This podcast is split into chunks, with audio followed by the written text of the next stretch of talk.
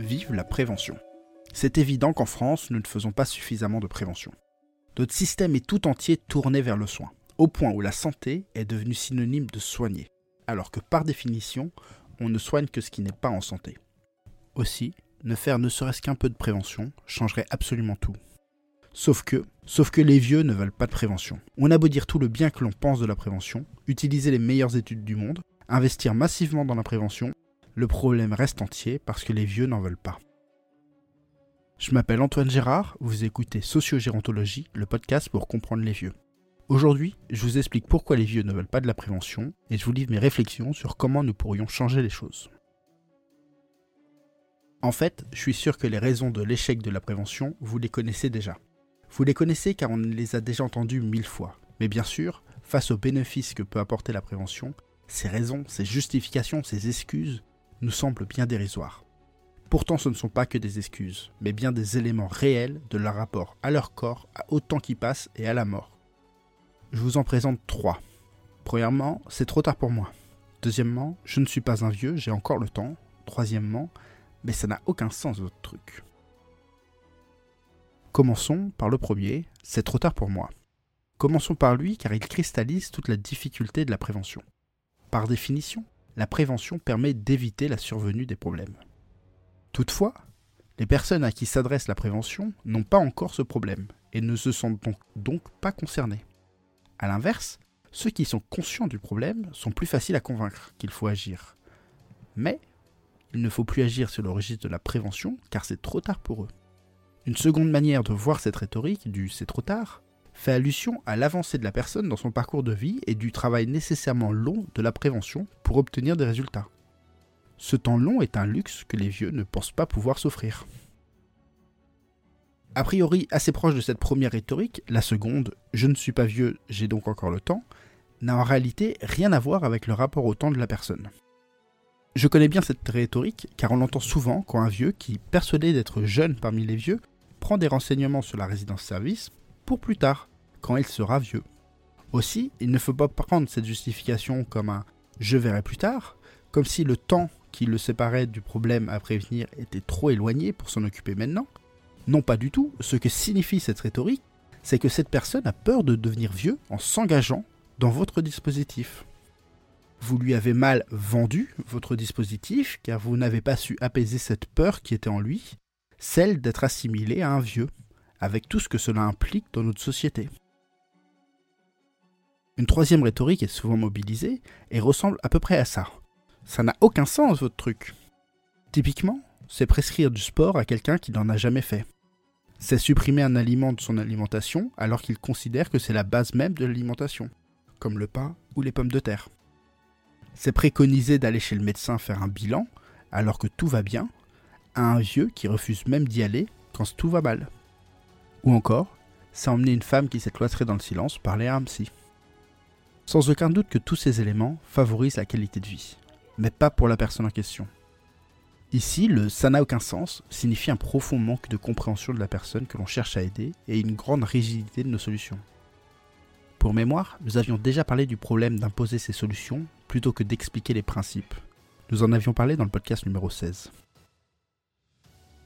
Il y a bien sûr d'autres raisons euh, pour lesquelles les personnes refusent de s'inscrire dans la démarche de prévention. Toutefois, ces trois éléments, ces trois catégories d'excuses constituent la majorité des réponses qu'on peut obtenir. Et maintenant que nous avons vu pourquoi les vieux ne veulent pas de la prévention, voici quatre pistes de réflexion pour mettre en œuvre des dispositifs de prévention auprès des vieux. D'abord, repartons du départ. Mettons-nous d'accord sur ce qu'est la prévention vieillesse. Car avec une définition tautologique telle que celle du Larousse, prévention est l'ensemble des dispositions prises pour prévenir d'un danger, un risque ou un mal, on n'avance pas vraiment. Je vous propose plutôt de repartir de ma définition de la vieillesse. Pour rappel, la vieillesse est l'étape de la vie où la personne doit faire face aux contraintes liées au vieillissement, avec de moins en moins de ressources pour le faire. Pour plus de précision, je vous renvoie au podcast numéro 4, La vieillesse n'est pas une question d'âge. À partir de cette définition, ce qui nous reste à faire est clair. Alléger le poids de ces contraintes et fournir les ressources pour aider la personne à faire face elle-même aux contraintes du vieillissement. Dans une perspective préventive, c'est-à-dire avant l'avènement de ces contraintes, il s'agit d'agir pour limiter leur apparition ou pour limiter la dégradation des ressources nécessaires pour y faire face. Cette distinction est importante.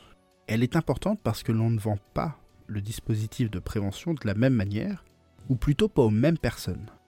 Certains préféreront chercher à éviter l'apparition des contraintes, quand d'autres chercheront à préserver un haut niveau de ressources pour y faire face si ces contraintes surviennent. De ce que je connais des vieux, j'ai l'impression que de manière générale, ils préfèrent la seconde option, celle visant à accroître les ressources au cas où, plutôt que de s'engager vers un évitement des contraintes. Sauf que la plupart des dispositifs de prévention s'inscrivent dans une stratégie d'évitement. Typiquement, toutes les opérations de sensibilisation s'inscrivent dans cette démarche. Mais toutes celles que l'on pourrait rentrer dans la catégorie mensana in corpore sano s'inscrivent également dans ce champ. Il s'agit toujours d'adopter une bonne hygiène de vie pour éviter les problèmes plus tard. Aussi, ma première recommandation serait de transformer ces pratiques évitement en des pratiques ressources. L'application pour entraîner son cerveau devient des mini-leçons pour composer avec notre mémoire parfois défaillante. La promotion du sport devient un ensemble de trucs et astuces pour faire avec un corps différent, etc. Je sais ce que vous dites, que ce n'est plus vraiment de la prévention puisqu'on attend que les personnes aient conscience de son problème. Ce à quoi je vous répondrai que votre vision est trop binaire. C'est pas tout blanc ou tout noir. Les contraintes du vieillissement s'installent progressivement. Et entre la prise de conscience et le moment où il est véritablement trop tard, nous avons un créneau de plusieurs années pour agir. Mais je reconnais que cette stratégie est le choix de l'efficacité et non celui de l'ambition. Et que parfois, il faut savoir faire preuve d'ambition. Aussi, voici trois autres pistes de réflexion pour rendre la prévention plus efficace. 1. Viser le gain immédiat. Que la personne pense que c'est trop tard pour elle ou qu'elle considère que c'est quelque chose pour les vieux, c'est que vous avez projeté sur un temps trop long les bénéfices des comportements que vous cherchez à créer chez les vieux. Ce n'est pas la bonne stratégie. Pour que l'on adopte le bon comportement ou une bonne habitude, une habitude qui nous fait du bien, nous ne pouvons nous contenter d'un bénéfice sur le long terme. Il faut que ce que vous faites apporte un bénéfice immédiat. Vous cherchez à rééquilibrer les repas des vieux? Proposez-leur de découvrir de nouvelles saveurs pour égayer leur repas. Vous voulez les sensibiliser au cancer de la prostate? Invitez-les à une conférence sur les papillons, l'Égypte ou n'importe quoi et prévoyez une première partie ou un entracte de sensibilisation à la question. Vous voulez que la personne utilise votre application lui permettant d'améliorer ses capacités cognitives? Faites en sorte qu'elle gagne en mémoire dès la première séance. Deuxièmement, la prévention est un engrenage. Il suffit de mettre le doigt dedans. Cette idée est très liée à la première. Elle est sa suite. Si les premières participations à votre dispositif le sont par la perspective de gain immédiat, persévérer sur le moyen terme nécessite d'entrevoir des améliorations plus notables. Il s'agit de démontrer que la personne a su s'inscrire dans une démarche de prévention et qu'elle a obtenu des premiers résultats. Ce faisant, c'est l'identité de la personne qui se voit modifiée. Elle ne peut plus dire que la prévention ce n'est pas pour elle. Dorénavant, cela fait partie de ses valeurs, de qui elle est. Aussi, les individus cherchant la cohérence avec eux-mêmes, ils vont s'intéresser aux autres champs de la prévention. La prévention est un engrenage, il suffit de mettre le doigt dedans pour multiplier l'adoption des bonnes habitudes. Et c'est en raison de cette cohérence que ce sont toujours les mêmes personnes qui sont sensibilisées à cette question de la prévention et dans de nombreuses dimensions, tandis que d'autres ne se sentent aucunement concernés par quoi que ce soit. Troisièmement, la prévention invisible. La prévention, pour être vraiment efficace, doit être invisible. La prévention fonctionne sur le long terme que quand elle n'est plus considérée comme de la prévention. Qu'est-ce que ça signifie? Principalement deux choses. La première, c'est que la prévention fonctionne réellement quand la personne ne fait plus l'activité en question dans un but préventif, mais parce qu'elle ne conçoit pas de faire autrement. Typiquement, c'est quand quelqu'un décide d'abandonner la consommation d'un produit auquel il est allergique afin d'éviter les conséquences liées à cette consommation. Et que quelques années plus tard, il n'a plus d'efforts à faire pour éviter ce produit, parce que ses placards et les recettes qu'il fait au quotidien en sont dépourvus. C'est également le cas quand un sportif va courir sans plus savoir pourquoi. Il va courir, c'est tout. La seconde chose est que la prévention doit s'intégrer au quotidien et ne plus être visible. Quand une pente douce remplace les marches pour aller sur sa terrasse. Quand les courses que nous nous faisons livrer contiennent la diversité des aliments qu'on a besoin. Quand le facteur profite de sa visite quotidienne pour s'assurer que tout va bien. Quand la voisine propose de vous accompagner promener son chien. Une fois le, le label prévention retiré de votre proposition, il est bien plus facile de faire de la prévention.